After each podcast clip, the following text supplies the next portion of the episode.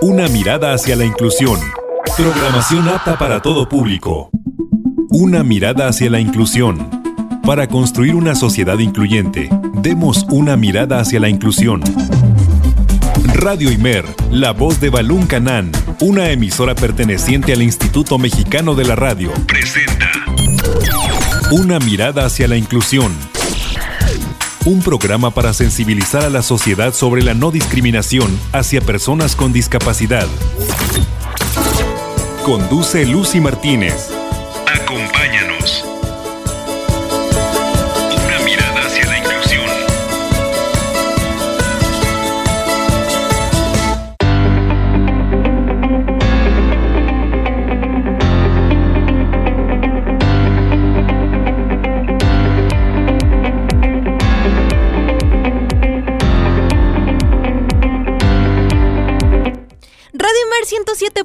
De FM y 540 de AM. Bienvenido y bienvenida a la emisión 78 de este programa titulado Una mirada hacia la inclusión. Estamos al lunes 15 de noviembre del 2021. Estamos ya casi casi a unos meses de finalizar el año. Pero mientras eso sucede, te invito a que te quedes conmigo en las dos frecuencias, en el 107.9 de FM y en el 540 de AM. Además nos puedes escuchar a través de internet en www.imer.mx diagonal radio Imer.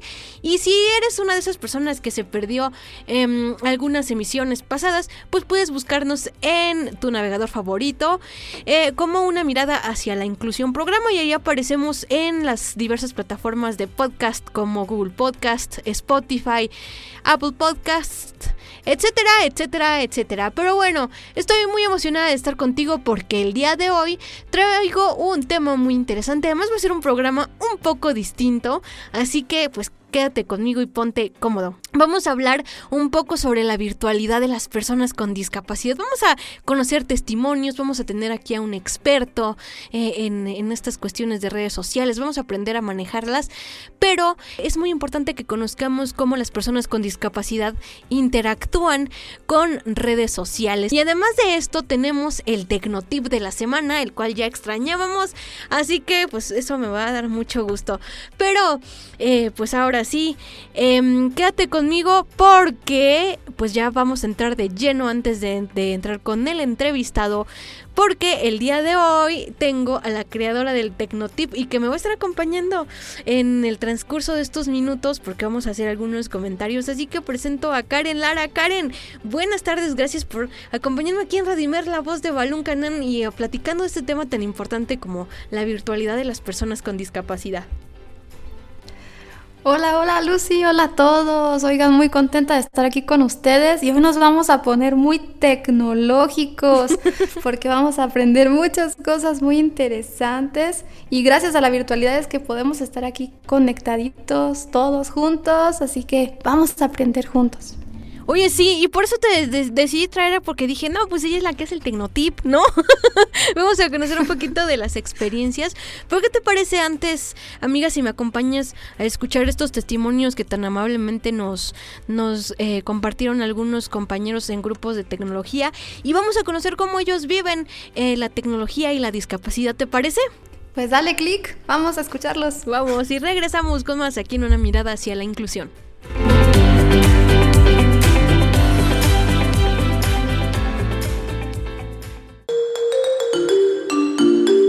Mi nombre es Andrés López Martínez, soy una persona con discapacidad visual, ceguera total. Mi experiencia de estar o pasar tiempo en las redes sociales ha sido grata ya que pues gracias a los lectores de pantalla como TalkBack o en los casos de iPhone VoiceOver pues nos pueden ayudar a leer el texto de muchas publicaciones, leer material didáctico, noticias, etcétera o también eh, poco a poco van implementando más herramientas como cuáles como describirnos los memes para así también pues tener algo de entretenimiento en este caso.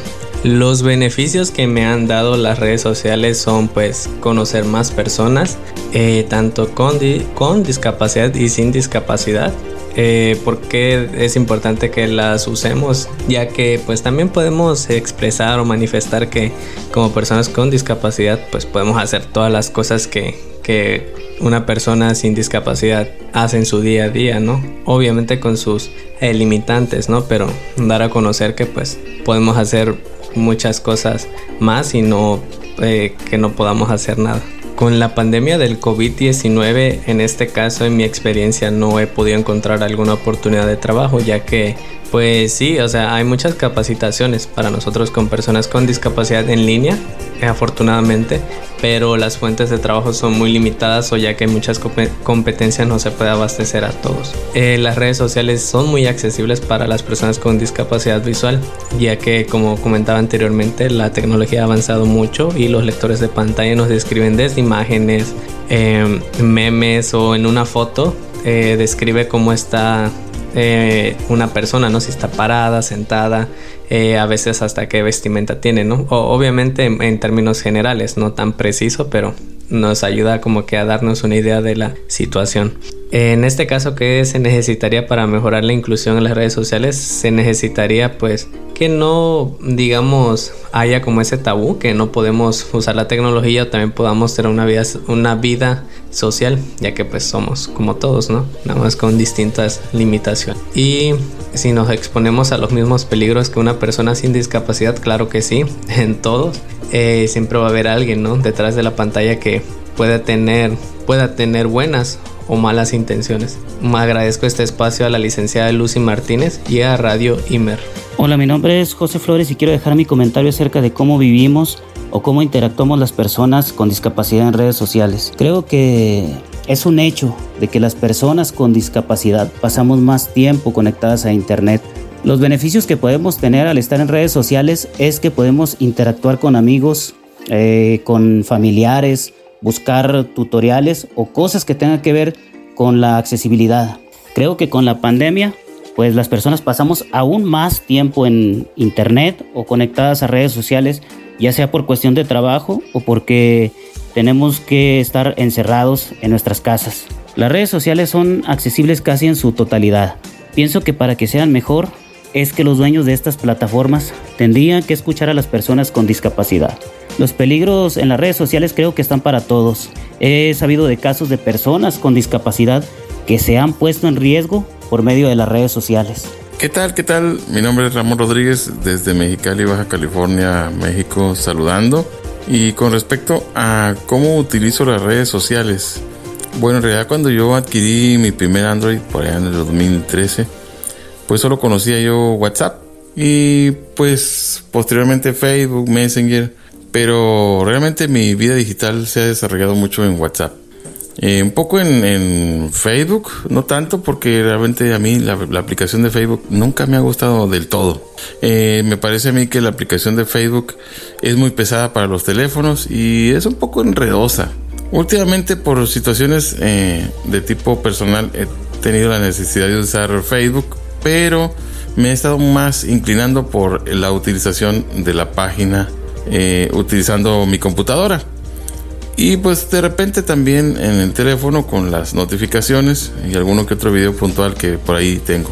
Eh, interacción con mi familia o mis amistades, pues principalmente por WhatsApp. Eso como primer término. Eh, Facebook en segundo término, podríamos decir que sí. Sigue, por ejemplo, las llamadas regulares siendo importantes para mí. Ah, llamadas de WhatsApp, eh, también no tanto como las llamadas regulares. ¿Y en qué ha cambiado mi, mi vida? Pues eh, bueno, me ha mantenido cerca de algunos seres considerados pues importantes para mi vida. Pero mm, si hacemos una retrospectiva, pues no tanto. Sí he tratado más bien de, de llevar una comunicación directa, pero me ha beneficiado más el hecho de la utilización de grupos como grupos de WhatsApp o grupos de Telegram que ya hablaríamos de pues aplicaciones de mensajería instantánea, ¿no? Pero así como decir eh, una situación más de redes sociales como interactuar con personas, pues sí y no. Tal vez eh, los que son más jóvenes, yo tengo 45 años, los que son más jóvenes tal vez sí utilicen un poco más. Por ejemplo, a mí Messenger no me gusta. El Messenger de Facebook no me agrada. Es una aplicación que honestamente no me gusta. La utilizo porque dos, tres amistades la utilizan y vaya, pues la tengo ahí. pero es una aplicación que a mí nunca me termina de gustar, honestamente. Entonces, pues, por mí, si esa aplicación deja de existir, pues no hay ningún problema. No sería gran diferencia. En el caso de los, eh, la utilización de Telegram, pues uso mucho canales de comunicación, algunos grupos, pero los canales de difusión de información me parecen muy acertados. Y pues nada, mm, no mucho más que decir, más que creo que es bueno que exista la comunicación, que exista la interacción, que existan este tipo de formas de comunicarnos interpersonalmente, pero pues nunca será eh, total el hecho de pues mejor la reunión personal, persona a persona. Ahora pues por la pandemia pues se ha disparado mucho el uso de redes y de videoconferencias, pero pues tarde o temprano tendremos que llegar a una normalidad donde lo mejor es la interacción persona a persona. ¿Son vínculos, son una ayuda, son un apoyo las redes sociales? Sí, sí lo son, pero siempre y cuando no se reemplace el aspecto humano. Bueno, hasta aquí mi comentario, saludos.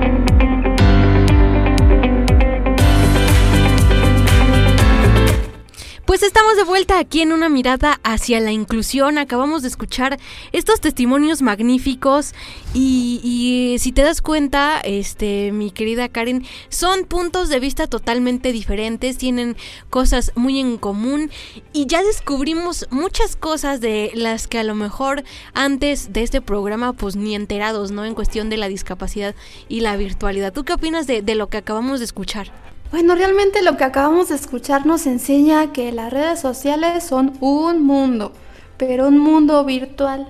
Y como mundo también tiene sus peligros y también tiene aquellos aspectos que generan oportunidades. La cosa es cómo hacer que las redes sociales nos beneficien y no que nos perjudiquen. Porque cuántas veces hemos escuchado en las noticias que tal persona conoció a fulanito por Facebook y después, ¿qué pasa? La secuestran y lamentablemente le quitan la vida. Que es un tema delicado también. Es un tema muy delicado y que decidimos traer esto aquí a una mirada hacia la inclusión, porque muy pocas veces se habla de, eh, de que las personas con discapacidad usen estas redes sociales o que estén inmiscuidas. Eh, se da muy poco a, conocer y es importante porque, por ejemplo, descubrimos que eh, desafortunadamente, este, aún con, con todo y pandemia, es muy difícil poder conseguir un trabajo en línea para personas con discapacidad, siendo que pues no tienen que invertir en mucha infraestructura, eh, por ejemplo, los dueños de algunas empresas. Así es, se ha marcado un antes y un después en el medio virtual para las personas con discapacidad visual en muchos aspectos, como ya decían. Ahora ya podemos utilizar nuestros teléfonos de manera autónoma antes teníamos que decirle a mamá, oye, por favor, léeme el mensaje que me llegó y ahí estaba leyendo. Y si te escribe el novio, pues tu mamá se entera de lo que te dijo el novio. No, pues sí, ese era uno de los riesgos de, no es cierto, de las redes sociales, ¿no? Pero, pero sí, es, es interesante también conocer que eh, también eh, nosotros accedemos al entretenimiento como los memes, como lo expresó el compañero, porque pues mucha gente se ríe hoy de, de, de, los memes, que fíjate que eh, un meme y tú te quedas así como que bueno, sí, pero ¿qué dice, no? Entonces, pues poco a poco se han ido accesibilizando las cosas, aunque sí hace falta que las redes sociales se vuelvan un poco más de, de accesibles, o, o, tú qué crees que se necesita como para una mayor accesibilidad en esto de las redes sociales como el Facebook, como el Instagram, ¿no? Que son redes que a lo mejor son redes ocupadas por personas sin discapacidad este, visual, por ejemplo. Pues un elemento muy importante que se necesita es que las plataformas sean compatibles con los lectores de pantalla. Aquí ya hemos hablado en los Tecnotips de los lectores de pantalla y muchas veces falta todavía, ya hemos avanzado, pero falta que sean sitios compatibles con el uso del teclado, que describan las imágenes y también es importante que los usuarios aprendan a describir sus imágenes. También ya hablamos de el texto descriptivo y eso es algo que se desconoce mucho y que se necesita saber para lograr una mayor accesibilidad. El tema de los contrastes y muchas otras cosas que vamos a ver más adelante. Sí, y el tema de la inclusión también, porque eh, a veces sucede como tú ya lo comentaste, que estás en un grupo de WhatsApp y de repente te llegan fotos y fotos y fotos y tú preguntas, bueno, ¿y qué es o qué dice, no? Y uno a veces tiene que estar preguntando y da pena porque a lo mejor no sabe si la persona tiene el tiempo como de tiene esto o tiene lo otro, ¿no? Y, realmente también son muy pocas las personas que ayudan a describirte algo que, que envían. Entonces creo que también hace falta sensibilizar un poco en esta parte, ¿no? O cuando hacen videos, eh, por ejemplo, no sé, algunos tutoriales, como comentó un compañero, eh, también dicen, este, coloca esta pieza aquí, ¿no? Entonces falta como que hacer un poco más descriptivo, o sea, para nosotros es, ¿dónde es aquí, no? Sí, en el DS del DS de la DESA. Ajá, sí. Ahí lo vas a poner. Claro, claro. Entonces, tú dices, es, es un poco difícil, eh, pues, eh, aprender algo, ¿no? Algún oficio, no sé, o aprender a hacer algún pastel, ¿no? Porque hasta para eso eh, se necesita un poquito más de, de accesibilidad, ¿no? Entonces, creo que eh, como ya lo expresaron y desde tu experiencia, eh, ¿tú, qué, ¿tú qué ventajas has tenido con esto de, de, la pandemia y las redes sociales, mi querida Karen? Bueno, una ventaja inmediata es el estar en comunicación con otras personas. ¿Por qué? Porque la pandemia vino a restringir justamente la interacción y surgió este eslogan de quédate en casa. Todos allá andábamos en casa. Pero eso no significaba que nos aisláramos virtualmente. Entonces, a dos años de estar en pandemia, podemos seguir en comunicación y podemos hacer reuniones de Zoom. Eso, por ejemplo, me ha servido mucho en este tiempo. Me he podido reunir con personas a través de este tipo de plataformas y hemos podido aprender juntos y hemos tenido clases. El mundo virtual no se ha detenido a pesar de que el mundo afuera sí se detuvo. Claro, y hay muchas formas de utilizar la tecnología en pro del aprendizaje, eh, en pro de todo esto que se necesita para poder también que las personas con discapacidad este, tengan una educación, ¿no? Ya sea cultural, musical, eh, educación a nivel de materias como historia y todo eso se aprende en, las redes sociales. Eh, eh, sí, claro, si uno está en grupos de interés y de provecho, porque pues también se usa para, para el chisme, ¿no? Como se diría por ahí, pero em, es importante también conocer y a mí me sorprendió algo que dijo el compañero, uno de los testimonios, que han existido personas con discapacidad que de verdad se han puesto en riesgo al interactuar por medio de redes sociales. O sea, yo me, yo me quedé así como que, wow. Pero es que la verdad es que nadie está exento de estos peligros. Exactamente. Y aquí entran muchos factores. También entra el hecho de que la familia pueda estar consciente de qué es lo que están haciendo los jóvenes, por ejemplo, o los niños, qué están publicando, porque a veces publican cosas en Facebook y los papás ni siquiera están como amigos. Ya, ¿ya viste lo que publicó tu hijo? No, no sé, ni siquiera lo sigo. Pues Entonces aquí entran muchos factores. Sí, de los cuales pues ya platicaremos más adelante con el entrevistado. Pues hasta aquí dejamos este bloque interesante, este, mi estimada Karen, y ya, ¿qué te parece si me acompañas a la entrevista? Vámonos a conocer al entrevistado.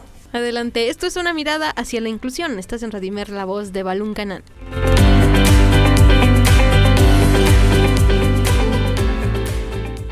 Una mirada hacia la inclusión. Una mirada hacia la inclusión.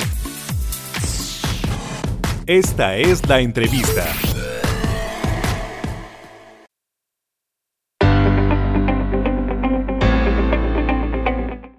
De pues ya estamos en nuestro bloque de la entrevista con Karen Lara, que nos está acompañando aquí en una mirada hacia la inclusión. Y nos va a dar mucho gusto presentar a este gran entrevistado que tenemos el día de hoy. Él es el maestro Karim Calderón, estudia en la Universidad Metropolitana de Xochimilco y además de todo esto tiene dos certificaciones por parte de Microsoft. Y por supuesto, está terminando sus estudios de comunicación social. Así que, maestro, muy buenas tardes. Gracias por estar aquí en Radio Imer, la voz de Balún Canán. No hay de qué, muchas gracias a ustedes por la invitación, es un gusto acompañarlos. Y pues, Karencita, ¿qué te parece si tú comienzas con la primera pregunta? Porque creo que es una de las más importantes. ¿Cómo hacer un uso adecuado de las redes sociales? ¿Cómo, cómo hacemos? Pues principalmente depende qué uso o a qué quieras orientar tu utilización de las redes sociales. Eh, hoy en día, con todas las, aplicaciones, con todas las plataformas, con todos los dispositivos que incluso tenemos eh, a nuestro alcance, eh, es bastante amplio lo que podemos hacer con, pues, con estos dispositivos, con estas mismas redes, con estas mismas facilidades. Hay personas, por ejemplo, que utilizan sus redes sociales para comunicarse con otras personas, hay personas que las toman como parte de sus herramientas de trabajo, hay personas que incluso este, las toman como medios de entretenimiento, algo alternativo, por ejemplo, a los medios tradicionales como el radio y la televisión. Pero eh, hay ciertas medidas eh, que pues se pueden mantener constantes de cómo mantenerte seguro al momento de realizar todas estas situaciones. Eh, algunas de ellas pueden ser cosas muy sencillas, desde, por ejemplo, no prestar tus dispositivos, si, si, normalmente tienes tus, ya tus redes sociales, por ejemplo, WhatsApp, Facebook o Twitter, en tu teléfono o a lo mejor en tu tablet o a lo mejor en tu laptop, eh, no prestar esos dispositivos, o sea, porque siempre, siempre puede haber por ahí algunos eh, detalles al momento de compartir dispositivos ya con alguna cuenta vinculada. Eh, se sugiere también de, por una parte, tal vez un poco más humanista, recordar que siempre todo lo que pasa en, en, las redes de Internet, no nada más en este caso en las redes sociales, pues es eso, ¿no? O sea, algo completamente digital. O sea, es raro o es al menos un poco más aislado. Eh, casos en los que eso que publicas, por ejemplo, en una red social o que se traslada mediante las redes de Internet, tenga un impacto sobre tu vida, pues, real, ¿no? Excelente, maestro, sí, porque es una de estas cosas que nosotros nunca, nunca tomamos en cuenta. Y entonces aquí va la segunda pregunta. ¿Qué protocolos de seguridad debemos tomar en cuenta al publicar nosotros nuestros datos en redes sociales? Porque de repente somos muy dados, así como que, ay, que trabajo en tal, ¿no? Y entonces no medimos las consecuencias que más adelante, pues, eh, vamos a encontrarnos con esto de las redes sociales. Efectivamente, y así como mencionas, pues son situaciones que tal vez no, no tenemos eh, conscientes de primera mano, ¿no? Pero sí, es, es algo muy importante, solamente publicar información que debas publicar o que quieras publicar. Eh, existe un concepto en informática llamado huella digital o digital footprint para los individuos y refiere a qué tanta información una persona o un usuario o un individuo va dejando de su persona al momento de utilizar redes sociales. Por ejemplo, un caso muy, muy directo, ¿no? Eh, Facebook toma cierta información de tu persona cuando tú abres un perfil o cuando abres una cuenta. Registra tu nombre, registra tu apellido, en algunos casos puede registrar tu dirección de correo electrónico, en algunos otros incluso hasta tu teléfono. ¿no? Eh, mientras más se trabaje con este tipo de redes, o sea, por ejemplo, mientras más se trabaje con Facebook o con Twitter o con YouTube o con Instagram o con Snapchat, más pedacitos de esta información se van a poder encontrar eventualmente de una persona cuando se conecta a Internet. Eh, es un, caso muy, muy directo. Puede ser, por ejemplo, con las personas famosas, los artistas, los cantantes, este, las actrices, eh, futbolistas, deportistas y demás, ¿no? O sea, mucha de su información es completamente eh, disponible al público. Sabemos dónde viven, sabemos cuánto ganan, a dónde fueron, para quién trabajan y demás. Y pues hasta cierto punto es entendido porque son personalidades este, pues públicas, ¿no? O sea, son, son personas de interés. El problema se eh, radica cuando pues esta misma información o estas mismas categorías están disponibles de todos los usuarios, ¿no? O sea, que, que no debería ser así porque suena igual medio raro, pero una persona normal no es una persona de interés, o al menos no para este tipo de interés, ¿no? De, las redes sociales y la información. Entonces, una, una sugerencia eh, sería, no publicar información que no quieras que eventualmente aparezca en los motores de búsqueda o que aparezca en otras páginas de Internet. Eh, sé egoísta o sean egoístas con su información, porque al final del día, esa información nos mantiene a nosotros seguros o nos mantiene, em, el término sería tal vez protegidos en nuestra, exactamente, protegidos en nuestra privacidad o para con nuestra privacidad. Sí, son puntos muy, muy interesantes que sí debemos, pues, planear qué, qué, qué, subimos, ¿no? Porque también eh, muchas veces acostumbramos a subir fotografías de niños, ¿no? Porque también hay que cuidar mucho, mucho lo que publicamos en estas redes sociales y para que no se nos estén censurando o que eh, se vayan a malinterpretar. Pero Karen, vámonos a la tercera pregunta. Exacto, y se van entretejiendo los puntos que están tocando, porque ya están empezando a hablar de qué sí, qué no publicar. Y justamente esa es la tercera pregunta. ¿Qué vamos a publicar? ¿Qué podemos publicar y qué no podemos publicar? ¿Con qué hay que tener cuidado? ¿Qué hay que decirle a los niños? Oye, aguas, aguas con esto porque no puedes poner este tipo de información. O a los jóvenes, ¿qué podemos hacer en este punto? Unos de los, o algunos de los tipos de datos más eh, vinculados a una persona eh, reciben la categoría de datos sensibles, o normalmente se les llama datos sensibles. Estos datos sensibles abarcan cosas que pueden tener repercusiones directamente sobre tu vida real, que pueden ser, por ejemplo, tu nombre, tu apellido, tu dirección postal, números de teléfono, puede ser también eh, algunas categorías de datos biométricos, así como eh, fotografías en las que aparezca el rostro claro de una persona. Mencionaban hace un momentito eh, con los niños, ¿no? Porque es bien delicado, porque pues así como, como cada vez surgen más redes sociales y surgen más aplicaciones, y surgen más protocolos, lamentablemente, pues también eh, los ciberdelitos están ahí, ahí muy, muy vinculados a toda esta situación. Entonces, evitar de, preferencia, si, si, se tienen eh, niños pequeños en casa, eh, ponerlos en las fotografías, porque si no, eventualmente este, se, puede haber, o, puede haber por ahí, por ejemplo, una fuga de información o alguien que utilice las fotografías para algo indebido, pues se puede poner también en riesgo directo a los pequeños del hogar eh, por alguna situación referente a lo mejor a un secuestro, a una extorsión o a una ciberextorsión. Em, en general, de, forma inmediata, un usuario no, debería subir información personal a las redes de Internet, aunque, insisto, por esta situación de que se pueden utilizar para el trabajo, se pueden utilizar como medio de entretenimiento, se, se pueden utilizar incluso como forma de comunicación con otras personas, pues eventualmente son necesarios.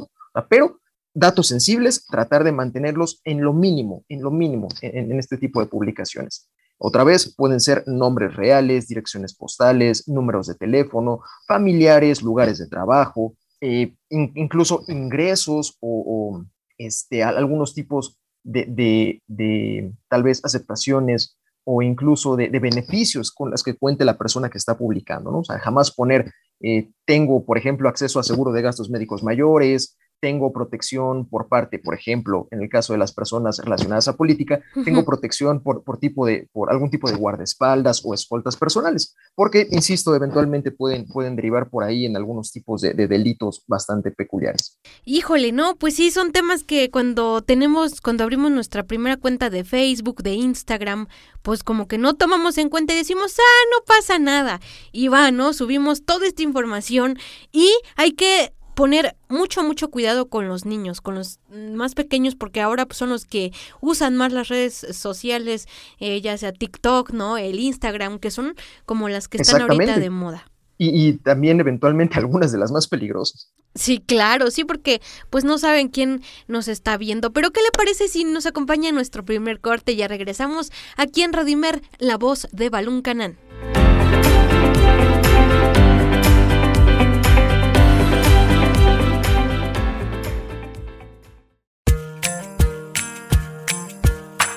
Las personas con discapacidad tienen derecho a la igualdad de oportunidades y a la inclusión social. Una mirada hacia la inclusión.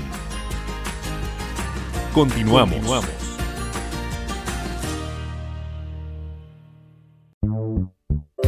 La participación es un derecho, no un privilegio.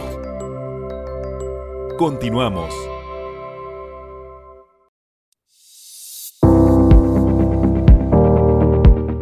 Conocer tips, tecnología y recursos para la atención de personas con discapacidad, una mirada hacia la inclusión trae para ti el Tecnotip de la semana. Presenta Karen Lara.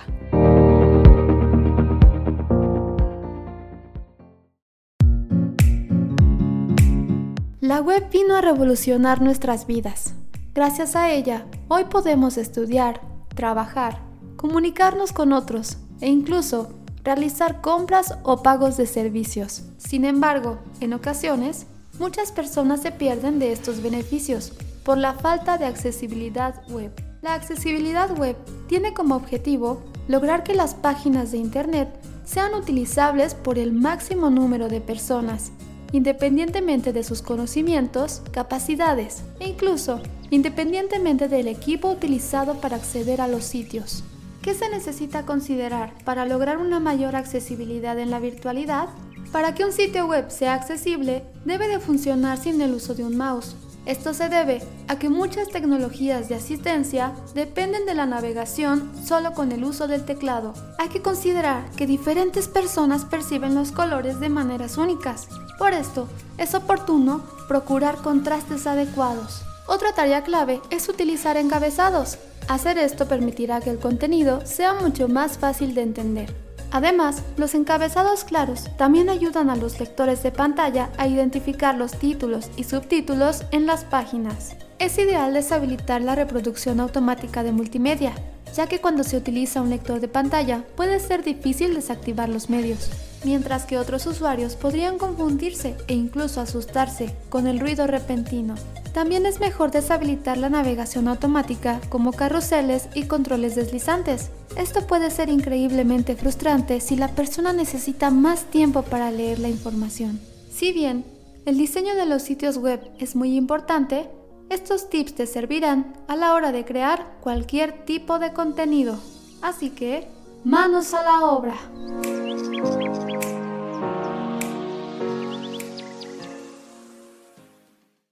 Escuchas. Una mirada hacia la inclusión. Una mirada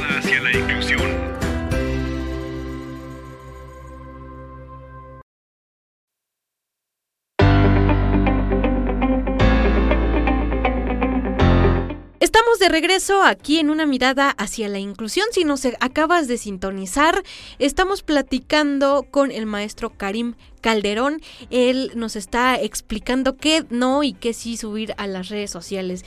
Y ya aprendimos cuáles son estas estrategias que vamos a poner en práctica al momento de crear nuestras cuentas o al momento de supervisar que nuestros hijos o hijas o nosotros mismos también subamos este, esta información sensible. Pero vámonos a la siguiente pregunta, Karen. Claro, la siguiente pregunta se relaciona justamente con lo que estábamos hablando de los niños. Ahorita los niños ya quieren usar que la tablet, que la computadora, y de hecho ya no piden regalos de, ay, regálame una muñeca de Navidad, o regálame un carrito. Ya no, ahorita que se acercan las fechas decembrinas, las cartas ya no incluyen esto. Ahora ya quieren sus aparatos tecnológicos. Entonces, ¿qué tienen que considerar los padres como elementos de configuración para salvaguardar a sus hijos en este mundo virtual? Tal vez una de las principales cosas o una de las principales eh, características que se deben tener en cuenta es que los dispositivos inteligentes eh, que mencionas hace, un momento, por ejemplo, las tablets, las laptops, este, las consolas de juegos, eh, son dispositivos que pueden estar transmitiendo todo el tiempo. A lo mejor no lo van a hacer, pero pueden hacerlo. un ejemplo muy, muy claro de esta situación pueden ser las bocinas inteligentes, algo así como Alexa o Siri en el caso de, los teléfonos Apple. E-, estos dispositivos siempre, siempre, siempre pueden estar transmitiendo algo. O sea, puede ser un pedacito de video, puede ser a lo mejor eh, audio, puede ser incluso alguna imagen.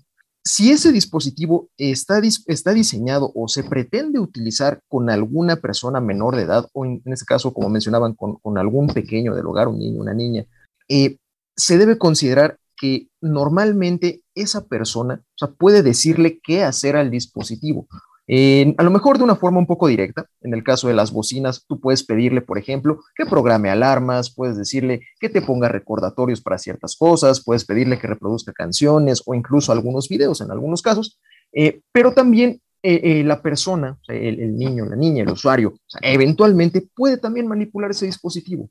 Y lamentablemente son pocas las medidas que existen para tratar de, de eventualmente limitar qué tanto se puede hacer con ese dispositivo, ¿no? Algunos de los eh, controles parentales que existen hoy en día no son precisamente buenos porque están diseñados como si el dispositivo se fuera a usar por una persona que sabe qué es lo que está pasando con ese dispositivo.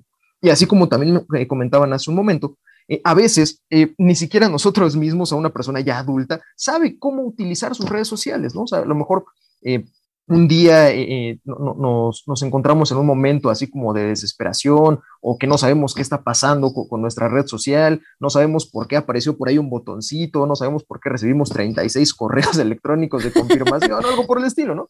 Y eso con nosotros que supuestamente sabemos qué está pasando, ¿no? O sea, para los niños todo esto es mucho más intuitivo, o sea, es así como, es, es una situación de qué estoy viendo, a qué le puedo, a qué, puedo tocar, a qué, qué le puedo picar con qué puedo interactuar y muchas veces no, no existe ese concepto como de una consecuencia a lo que está pasando, ¿no? Entonces, tenemos casos en los que ese control parental falla porque no toma en consideración esta parte de que los niños tocan y son, son muy, este, son, son, muy propicios a trabajar bajo estímulos, ¿no? O sea, ven una lucecita, tocan la lucecita, ven, ven a lo mejor que algo este, está por ahí vibrando, entonces toman el dispositivo y a lo mejor lo avientan, lo arrojan, hacen algo con él, ¿no? Eh, entonces, una, sugerencia, un protocolo eh, que, se debe seguir siempre, siempre, siempre, que se tengan pequeños en el hogar, es eh, orientarlos de forma presencial con eso que están haciendo. A lo mejor es, un proceso tardado, es un proceso incluso hasta tedioso, pero es bien necesario explicarles para qué sirven todas esas funciones. Si no porque es necesario, eventualmente porque lo van a utilizar. A lo mejor no, no, este, que, que lo tengan presente de forma inmediata. A lo mejor no lo van a usar en uno, en dos, en tres, en cinco años, pero lo tienen muy a la mano. No lo van a usar como una herramienta de estudio, una herramienta de trabajo, pero tal vez sí como una herramienta de entretenimiento. Wow, sí, es importante revisar todos estos aspectos. Y sí, no, ya luego me hizo recordar cuando eh, de repente, ay, ¿por qué me suscribieron a esto si yo no tenía, no? Porque muchas veces los niños ocupan los teléfonos de sus papás, ¿no? Y entonces ya están suscritos a cosas que a lo mejor y, y, no van al caso con ellos. Pero, maestro, aquí entramos también en un punto, eh, yo creo que de tomar en cuenta. ¿Cuáles son los riesgos a los que nos enfrentamos eh, los jóvenes y los niños al estar en constante uso de las redes sociales y hacer un mal uso de ellas? Eh, porque, pues digo, no todos usamos de forma adecuada las redes sociales y hay riesgos. Exactamente. Eh, tomando algo que acabas de comentar, un ejemplo de un riesgo inmediato, y ni siquiera de, las redes sociales de forma inmediata, sino de la mala utilización de un dispositivo, puede ser, por ejemplo, la creación o la aprobación de cobros eh, supuestamente indebidos. Eh, acabas de mencionar que a veces los niños utilizan el teléfono de sus padres, de sus tíos, de sus hermanos. Y muchas veces dentro de esos teléfonos tenemos ya configurados medios de pago automatizados. Un ejemplo eh, de esta situación son las tiendas de las aplicaciones, por ejemplo, de Google o de Apple o de incluso de Amazon. ha, habido un montón de casos, son, son bastante famosos, son bastante conocidos, en los que los niños toman sus teléfonos y empiezan a, comprar cosas. Y a veces por no existir una supervisión o una, una doble revisión del pedido, en este caso que se está haciendo, pues los niños compran un montón de situaciones, ¿no? Compran cosas para sus personajes en los videojuegos, compran kilos de dulces, compran juguetes para sus mascotas y a veces los papás no se dan cuenta hasta que pues ese producto llega a la casa, ¿no? Dice, oye, pero es que no pedimos nada. Ah, es que el otro día fulanita tenía el, teléfono, fulanita tenía el teléfono y pidió quién sabe qué para, para la mascota, ¿no? Y resulta que llegan ahí un, montón de cosas. Entonces, ese puede ser tal vez uno de los riesgos más inmediatos. Eh, una, una, afectación, eh, podemos llamarle financiera, eh, por, una mala supervisión o por la, la falta de esa supervisión, ¿no? ya, ya tomados de una forma un poco más eh, real, menos, menos graciosa, un poco más seria. Sí. Eh, los riesgos principales están relacionados a la identidad de la persona. O sea, todo, todo, todo lo que nosotros eventualmente publicamos en las redes sociales forma parte de nuestra identidad, sino como, como la identidad personal, nuestra identidad digital. Y esa identidad digital es un reflejo de nuestra identidad personal. ¿A qué quiero llegar con esta situación? Que dentro de de los problemas que existen en las redes sociales, que existen en, las páginas de Internet, en los protocolos de transferencia de información, muchas veces está el de las, las simulaciones o los robos de identidad. Es tal vez uno de los riesgos más directos que puede existir en una mala utilización de las redes sociales. Proporcionarle tanta información a alguien que eventualmente ese alguien es usuario externo, eh, incluso podríamos decirle ese hacker o ese cracker pueda identificarse como tu persona y hacer algo en tu nombre. Puede ser, por ejemplo, pedir información a alguien más, hacerse pasar por alguna entidad e incluso en casos un poco más extremos, utilizar tu nombre para realizar trámites eh, pues, por ejemplo, oficiales. Pueden ser, por ejemplo, créditos automovilísticos, créditos hipotecarios, puede ser también, en algunos casos, un robo un poco más agresivo que incluso eh, implique documentos oficiales. No, pues sí tiene uno que estar muy al pendiente de lo, de lo que hacemos y como dicen algunos, igual no confiar en, en gente extraña, porque eh, hay niños que a lo mejor, y, ay, es que conocí a, una, un amiguito, ¿no?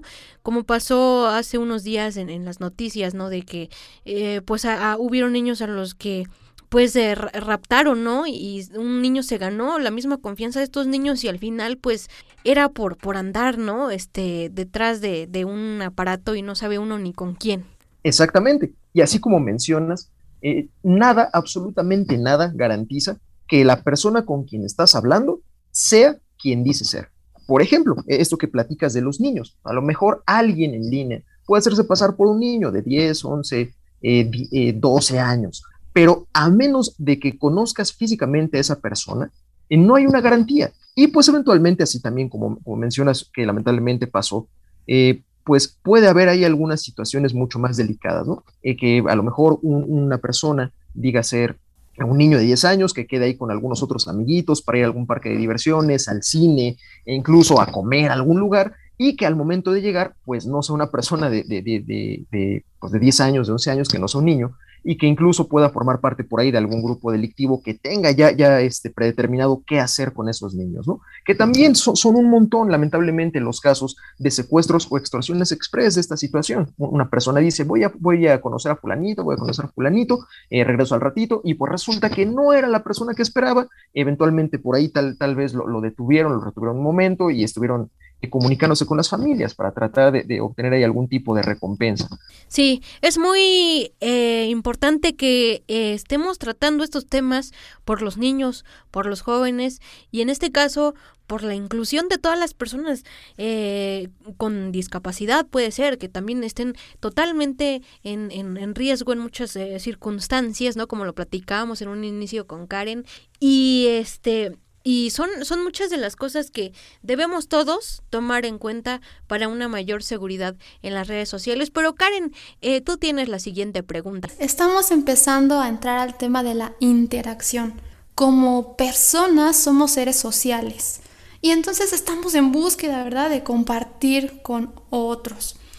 Y esto nos mete a un tema difícil, que es el que ya están tocando, con relación a qué hacer para tener una buena interacción con las personas en las redes sociales. Esa es la siguiente pregunta. Para garantizar una buena interacción, eh, generalmente tiene que haber una, tiene que haber algo proveniente de ambas partes o de incluso de, de, las tres o de las cuatro o de las diez partes de esas interacciones. Lo, más importante es que todos los usuarios estén conscientes de lo que están haciendo. no, no, puede haber una interacción correcta si alguien no está, no está consciente de lo que puede pasar si utiliza esa red. Em, otra, otra sugerencia también bastante, bastante directa sería, por ejemplo, al momento de utilizar aplicaciones, al momento de utilizar servicios web, de utilizar plataformas, siempre revisar que las aplicaciones, la plataforma o lo que sea que estés utilizando provenga de desarrolladores certificados o que provenga de, lugares autorizados, por ejemplo. Eh, igual, un, caso, un caso bastante, bastante práctico. Eh, WhatsApp es una de las aplicaciones más utilizadas en el mundo hoy en día por la facilidad que presta a los usuarios de enviar y de recibir información. No importa si son mensajes de texto, no importa si son notas de voz, no importa, por ejemplo, si son imágenes o videos. WhatsApp te permite comunicarte con todos estos elementos con un montón de personas alrededor del mundo. Pero también eh, WhatsApp es una empresa que siendo parte de Facebook ha ido evolucionando poco a poquito, poco a poquito. Y en algunas de sus funciones más recientes incorporó la, capacidad de poder conectarte a WhatsApp desde tu computadora. De esto a lo mejor tiene un par de años que se empezó a popularizar esta situación. Eh, antes de eso, tenías forzosamente que conectarte utilizando tu teléfono. Y como eh, lamentablemente sucede, mientras van evolucionando los métodos oficiales para comunicarte, pues de vez en cuando también por ahí surgen métodos no oficiales para comunicarte, esos llamados eh, como trucos, esos llamados programas o hacks que te permiten hacer cosas que en teoría no están autorizadas. Por ejemplo, conectarte con tres números de WhatsApp a tu mismo teléfono. Siempre, siempre, siempre que se utiliza un programa no autorizado, estás dando una pauta o estás dando una posible apertura a que alguien pueda acceder a tu información. En el caso de WhatsApp, sabemos que eventualmente ese programa debe ser desarrollado por Facebook. En el caso de a lo mejor el truco de WhatsApp, no sabemos de dónde viene, o sea, no sabemos quién lo desarrolló, no sabemos qué hace ese programa, además de las funciones de WhatsApp. Híjole, no, pues sí, y muchos de verdad que sí somos medios curiosos y, ay, mira, probé esto, mira, y, y, y al final dices, bueno, ¿por qué cierta persona trató de iniciar sesión, no sé, en mi Facebook, ¿no? Y a lo mejor fue de esa aplicación que tú tomaste y, que no te diste cuenta que era de terceros y ni siquiera eh, sabías quién y filtró la información y bueno, pues difícilmente evitar que le robaran la información, pero creo que es, es un tema súper delicado y es un tema que está de moda, entonces es importante que estemos muy al, al tanto, muy al pendiente porque son los niños, los jóvenes que a lo mejor no tienen una buena orientación y también nosotros como adultos, porque a veces vamos y, tomamos el celular y, y, ponemos, no, que estoy en tal lugar comiéndome unos tacos, ¿no? Pero, y a la demás gente pues ya sabe dónde estás y rápido te puede ir a, localizar. Digo, no es que todo el tiempo esté uno paranoico, ¿quién me va a seguir? No, pero es que no sabes qué puede suceder en el transcurso de, los, de las redes sociales. ¿Qué recomendaciones nos brindaría usted para todo el público para evitar la adicción a las redes sociales. Creo que, muchos nos estamos volviendo adictos y más con esto de la pandemia. Así es, eh, eh, durante los, el último tal vez año y medio, dos años, el número de publicaciones, el número de usuarios, el número de contenido o la cantidad más bien de contenido en redes sociales o en medios de entretenimiento digitales, pues se ha disparado, principalmente por esto que mencionas de, la pandemia, eh, pues básicamente global, ¿no? una, una, de las principales tal vez necesidades para mantener un uso sano de las redes sociales es estar consciente de que una red social o incluso de que un perfil digital no es más importante que tu vida real. Eh, a lo mejor, eh, dependiendo del trabajo de una persona, a lo mejor sus implicaciones, a lo mejor incluso su posición, lo deben obligar o lo pueden llegar a obligar a utilizar sus redes sociales. Pero una red social no es una persona, es un perfil, no, no es este, no, no tiene el mismo peso eh, tal vez sobre una persona. Para eso mismo, eh, eventualmente debe haber ciertos tipos de educaciones, o sea, no nada más decirte, oye, pues es que eso no es lo mismo o eso no es importante. Debe haber un trasfondo, se, debe platicar con las personas y eso, como mencionabas desde el principio del programa, eh, se debe hacer desde, desde los más pequeños, decirle, oye, pues esto que tú estás haciendo en tu red social, o esto que estás haciendo en tu videojuego, o esto que estás haciendo en tu página de internet, eventualmente es nada más eso, es un objeto, es tu página de internet, o sea, no eres tú, a lo mejor puede hablar de ti, puede decir algo de tu persona, pero no es tu persona. Eh, también otra situación bastante necesaria es que exista un desapego, pero ya no por necesidad de hacer algo, sino porque no necesitas hacer ese algo. Muchos expertos alrededor del mundo sugieren, por ejemplo, actividades físicas. Siempre, siempre se puede acompañar una buena educación, eh, llamémosle mental por una buena educación física. O sea, siempre debe existir esa parte del desempeño o esa parte del ejercicio. ¿Por qué? Porque al momento de que una persona no se mantiene ocioso, o en este caso, se mantiene ocupado, es menos probable que caiga en, estos, en estas como pequeñas adicciones. Y no necesariamente de redes sociales, incluso se puede trasladar a otras situaciones, por ejemplo, el cigarro, por ejemplo, los dulces, por ejemplo, eh, algún tipo de bebida alcohólica y lamentablemente de algunas otras sustancias. Siempre, siempre es bueno acompañar eh, con ejercicio. Pues excelente las recomendaciones, la verdad es que eh, sí buscar otro tipo de distracciones, a lo mejor escuchar la música, no sé, hay muchas cosas por hacer, este, y porque sí hay mucha gente que, ay, está uno platicando y de repente como que igual nos desviamos de la plática y usamos el celular, pero pues hay que tratar también de estar con, con la persona a nivel presencial, ¿no? Y creo que esa es una campaña importante que se debe hacer en las redes sociales. Y maestro, a mí se me estaba yendo una pregunta y, y que yo soy media espontánea, pero ¿Qué ventajas, ¿Qué ventajas le ve usted a las redes sociales? Digo, ya hablamos un poquito de los riesgos y no sé qué, pero no los queremos espantar, solo es recomendar y, bueno, explicar las ventajas. Eh, así es como, como muchas cosas en esta vida, si hay riesgos, sí puede haber problemas, pero también hay muchas ventajas. Tal vez la principal y la más importante es la facilidad con la que se puede comunicar una persona con otra. Eh, por ejemplo, hasta hace algunos años, este concepto de, de, así como lo estamos haciendo en este momento, de hablar de una parte de un país a otro, pues se mantenía bastante complicada. O sea, no era algo tan sencillo de realizar, pese a que ya existían las llamadas telefónicas. Hoy en día tenemos videollamadas, hoy en día tenemos mensajes de texto, podemos básicamente interactuar, no importa quién, con quién sea, de una parte a otra del mundo, o sea, no nada más de un país, no nada más de una ciudad. Eso mismo ocasiona varias aperturas eh, de información. O sea, así como también es fácil comunicarnos con otra persona, tenemos acceso a miles, a miles de volúmenes y a miles de, de, dispositivos y a miles de páginas de información. O sea, cada vez es más fácil encontrar por ejemplo, datos verídicos, cada vez es más fácil encontrar sugerencias de películas, cada vez es más fácil encontrar canciones que a lo mejor de otra forma nunca hubiéramos podido escuchar, hubiéramos podido ver o hubiéramos podido interactuar. Eh, una, una, ventaja también de esta cuestión de las redes sociales eh, se representa en qué tanto o sea, tú puedes manejar una red social para algo no relacionado a Internet. Eh, por ejemplo, eh, ahora, ahora que, inicia en estas campañas eh, mercadotécnicas del buen fin, abundan, abundan en las redes sociales cupones. Entonces, por ejemplo, tú puedes distribuir un cupón, puedes hacer una imagen, la mandas por Twitter, la mandas por Facebook, y si una persona recibe ese cupón, pues entonces puede llevarla a tu establecimiento y eso eventualmente te genera beneficios. O sea, tú puedes darle a lo mejor algo más barato, pero vas a tener más consumos, vas a tener más clientes. Y eso, pues, eventualmente también habla bien de ti. O sea, quiere decir que tu empresa, que tu compañía, que tu negocio tiene por ahí participación en las redes sociales, que es actual, que es agradable a lo mejor para las personas un poco más relacionadas a la tecnología, ¿no? Está increíble todo lo que podemos hacer con las redes sociales.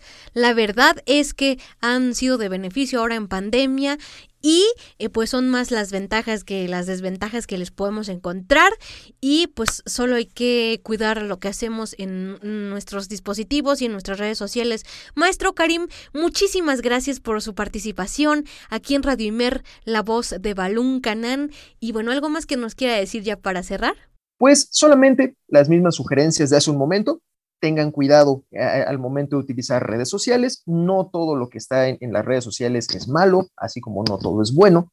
Eh, lo importante es encontrar un balance entre lo que puedes hacer, lo que puedes ver y en lo que puedes participar.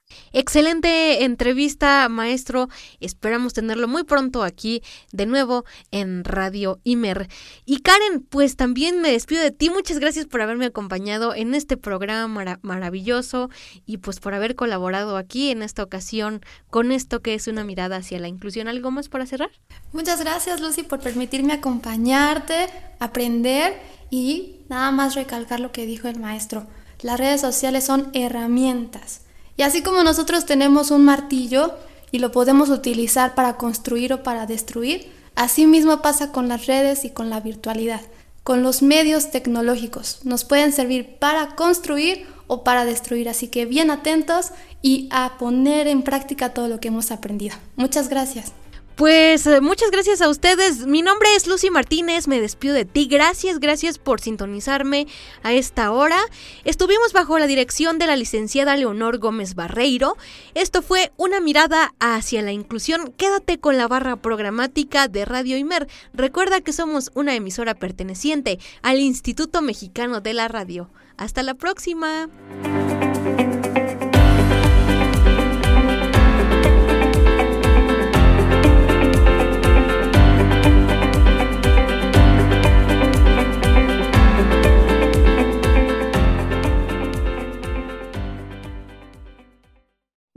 Radio Imer, la voz de Balún Canán, una emisora perteneciente al Instituto Mexicano de la Radio, presentó Una mirada hacia la inclusión. Una mirada hacia la inclusión.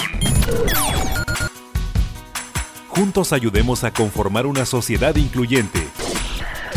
Escúchanos en la próxima emisión.